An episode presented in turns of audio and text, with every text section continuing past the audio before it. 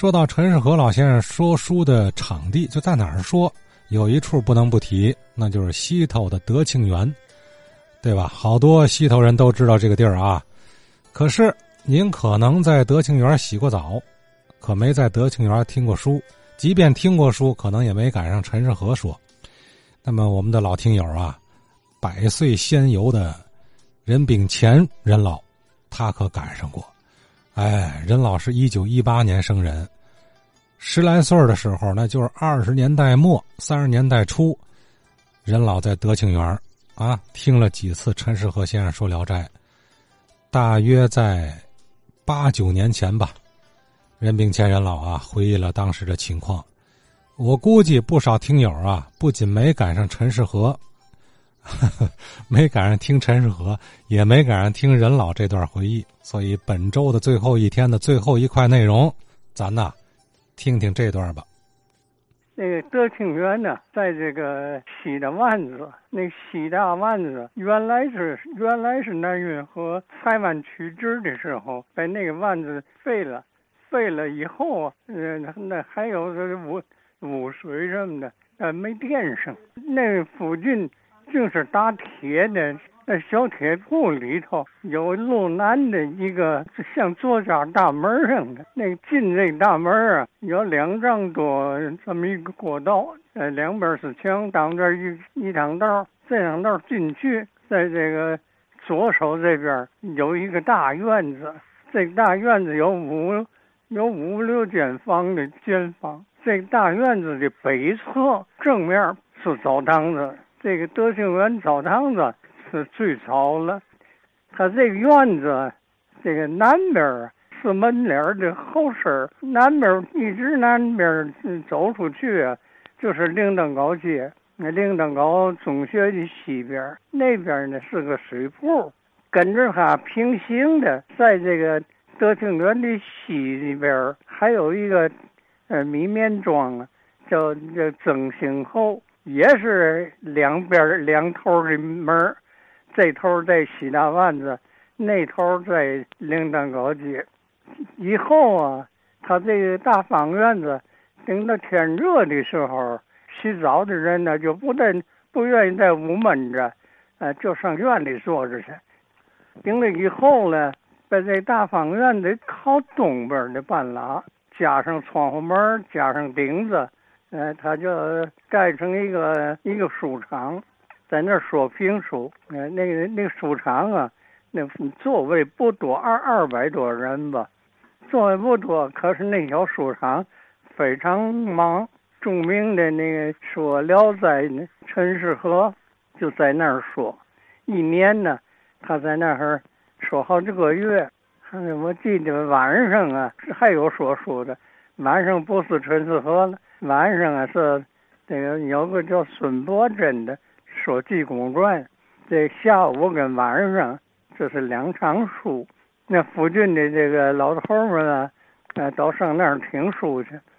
陈世和说那那个说《聊斋》，加上很多的这个知识，所以他那听陈世和说《聊斋》啊，你听着不腻。他你都听过一遍的，你再听，你还有兴趣。那个《聊斋》那个书上一行啊，那陈世恒一天说不完。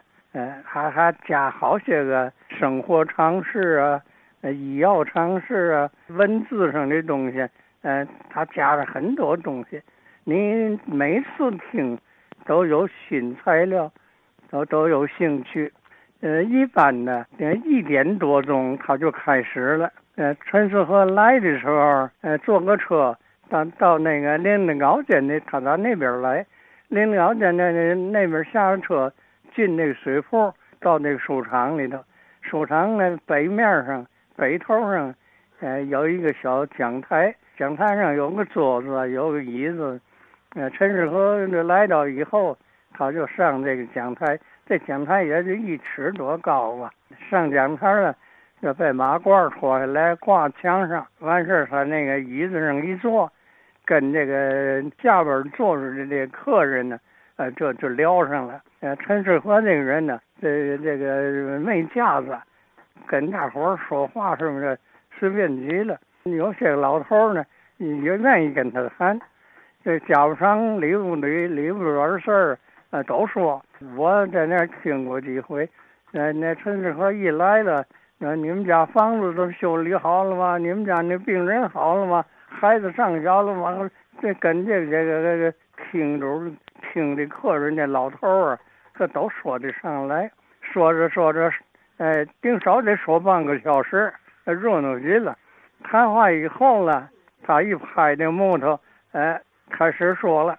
这一说呀，这一个半小时到两个小时，得说这么长时间，呃，不停的就这么说。这是说书的前半截儿，底下呢，呃，他休息一会儿。吃点心，休息一会儿。休息的时候，那个水铺的那伙计拿着小破烂，那给这个先生连连一次点心钱。呃，你给一大子也行，给俩大子也行，那给十个大子也行，给三毛两毛的也行。那多了不嫌多，少了不嫌少，不给也行。伙计拿着小破烂在这在底下那么转，不也不强迫。啊，到到你眼前，你你给就搁里头，你不给，你也甭甭理他，啥啥就过去了。啊，就那样啊，也连两小破烂钱，给先生买点心钱呢。就那两小破烂，那就怎么样得合一块多钱。那时候一个木匠，一个木匠才八毛钱的工钱，那一连就可以连一块多钱。收场的还还得给先生钱呢，所以那个。陈志和在那儿说半天书，得弄四五块钱了，待遇就算不错了。这是下午，这这个说书散呢，总得五点多散场，散场以后啊，等到七点多，晚上那场就开了。啊，就是孙伯珍说剧公园，晚上还有一个晚场，晚场啊短一点儿，呃，反正十点来钟也就结束了。但这这是这个书场。这个书场的早晨，咱们咱们想着那个早晨没有说书的早晨是空着吧？早晨比下午还忙。那早晨呢，从这个澡堂子一开门，一敲那云片，一开门，洗澡的水就热了，可以洗澡了。这个外边卖水的水就就滚开就开了，那水就可以沏茶嘛，就可以喝了。所以早晨那个。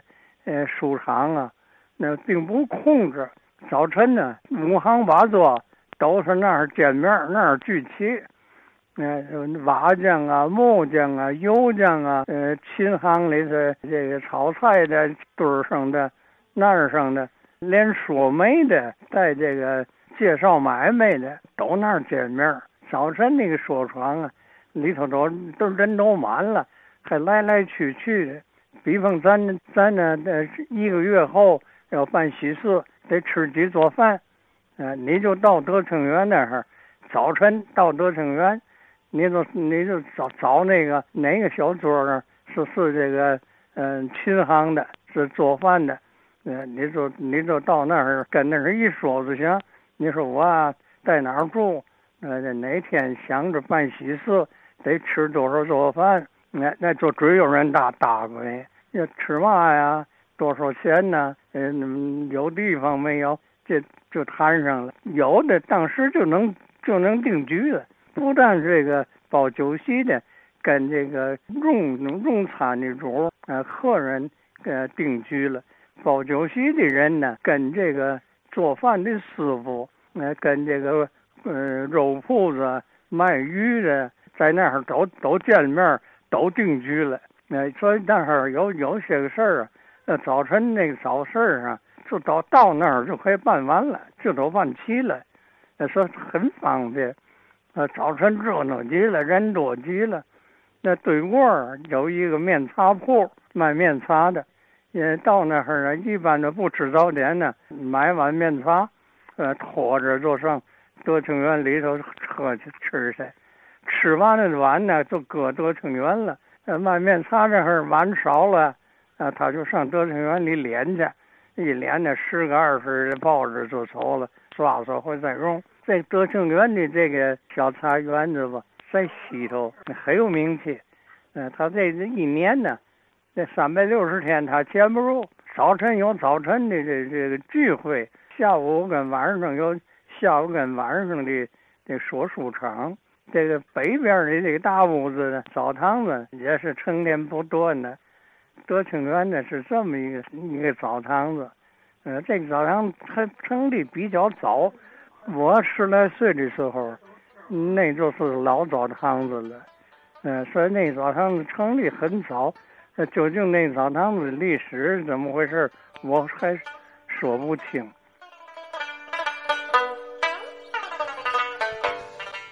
好啊，这是人病前人老啊，在九十多岁的时候啊，给我们留下的珍贵回忆。那么今天节目咱就听到这儿啊，下周一继续话说天津卫，感谢您的收听参与支持。